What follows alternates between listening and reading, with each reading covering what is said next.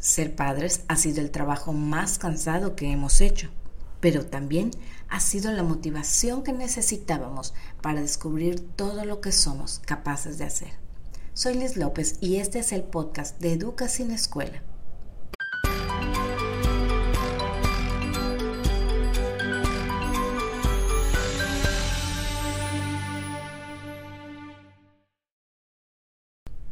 Desde joven he sido muy activa y me encantaba involucrarme en diversos proyectos. Pero no imaginé que la maternidad se llevaría cada minuto disponible de mi día y sobre todo de mis horas de sueño. Y seguramente tú que tienes más de un hijo lo habrás experimentado con mayor intensidad que yo. Ahora, si a esto le agregamos el trabajo de hacernos cargo de la educación académica de nuestros hijos, parece una locura, ¿no lo crees? ¿Quién se atrevería a hacer eso?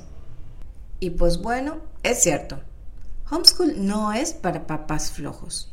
Requiere inversión de tiempo, de esfuerzo y dinero. Ya sea que tengas uno o cinco hijos, esta labor necesita que seas mejor organizado, que te levantes más temprano o que duermas más tarde, que seas más eficiente en lo que haces, que te esfuerces por seguir aprendiendo, en fin, requiere sacrificios. Si no has iniciado a educar en casa o estás en tus primeras semanas, esto es algo que debes considerar para que inicies preparado y no te desanimes a la mitad del camino. Ahora, por favor, no te asustes. No esa es mi intención. Muchos lo hacemos y hemos sobrevivido. Y no solo hemos sobrevivido, sino que además lo disfrutamos un montón. Lo que quiero decirte hoy, en lugar de asustarte, es felicidades. Felicidades por estar considerando esta opción o por haber ya dado el paso en este camino de la educación sin escuela. Este es un reto que están dispuestos a afrontar los papás valientes que buscan algo mejor para sus hijos. Y recuerda que todo el sacrificio que se requiere es en realidad una inversión en las personas más importantes de nuestra vida, es decir, nuestra familia. Recuérdalo cuando los días no resulten como esperabas o estés tan cansado que empieces a dudar de ti y de esta decisión. También quiero animarte a que cuides tus expectativas. Sabes, a veces idealizamos algo y nos frustramos cuando la realidad no es como lo esperábamos. Permíteme explicarlo. Como papás, queremos todo lo mejor para nuestros hijos, pero la verdad es que estamos limitados y debemos reconocerlo. Y como mujeres que nos encargamos de casa y de nuestra familia, tenemos muchísimo que hacer y queremos manejarlo todo bien y no podemos. Entonces, tenemos que elegir. Así que mi sugerencia de hoy es que hagamos un ejercicio. Enlista cuáles son las responsabilidades que tienes en tu papel de esposa, mamá, empleada, emprendedora, etcétera Sí, va a ser una larga lista, pero tú empieza. De esta lista larga, ¿cuáles son tus prioridades? Es decir, ¿cuáles son las cuatro tareas más importantes?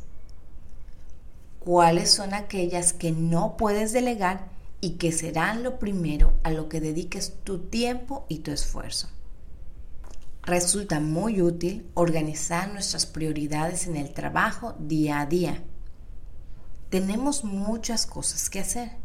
Por ejemplo, limpiar la casa, tener la ropa limpia, doblada, planchada, ir al súper, cocinar, atender a los niños, atender al esposo, pasar tiempo con él, preparar el plan que vamos a trabajar con los niños en casa para su crecimiento académico. Estamos pendientes de nuestra familia extendida, mamá, papá, suegros, nuestro empleo, los amigos, pero no podemos manejar todo de la misma manera. En algunos aspectos debemos pedir ayuda. En otros tendremos que bajar nuestras expectativas y aceptar que no podemos hacer todo lo que deseamos. Déjame explicarte lo mejor con algunas de mis tareas cotidianas en casa. Una de ellas es la comida y es una de mis prioridades. Por cuestiones de salud, debo cuidar la comida que doy a mi familia. Así que es algo que no voy a ceder y me debo encargar de esta tarea todos los días. Pues es muy importante que coman de manera saludable. Y no soy muy buena cocinera, pero me esfuerzo para atenderlos lo mejor que puedo. Por otro lado, me encanta que mi casa esté siempre limpia y ordenada. El fregadero sin trastes, la ropa siempre doblada y en sus cajones, pero esa no es mi prioridad. Así que es una tarea que puedo delegar a otras personas o que he decidido que haré después de haber atendido lo más importante. Y si no se pudo, pues tendré que aceptar que nos vayamos a dormir con los trastes sucios por esta noche. Esto es algo que estoy aprendiendo, es difícil para mí, porque al menos yo quiero tenerlo todo perfecto y bien hecho, pero tengo que recordar qué es lo más importante y dar mis esfuerzos y energía a ello primero. Este es solo un ejemplo sencillo del trabajo en casa, pero se vuelve de mayor impacto cuando nuestra prioridad es estar con las personas de nuestra familia y crecer con ellos.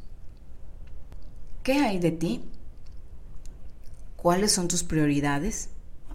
¿Cuáles son tus expectativas? ¿Cuáles son los asuntos a los que debes renunciar o que puedes delegar? Es cierto, homeschool no es para papás flojos. Tenemos que esforzarnos pero también tenemos que recordar que no somos personas con superpoderes y que nos cansamos. ¿Crees que hacer un alto y reflexionar en tu prioridad puede influir en el bienestar de tu familia? ¿Crees que hacer este ejercicio pueda servirte para estar más tranquilo y menos estresado? Si lo haces, compártelo conmigo. Espero haberte animado a continuar educándose en la escuela con una nueva herramienta que te ayude en el proceso. Esto fue todo por hoy. Nos mantenemos en contacto a través de las redes sociales. Hasta luego.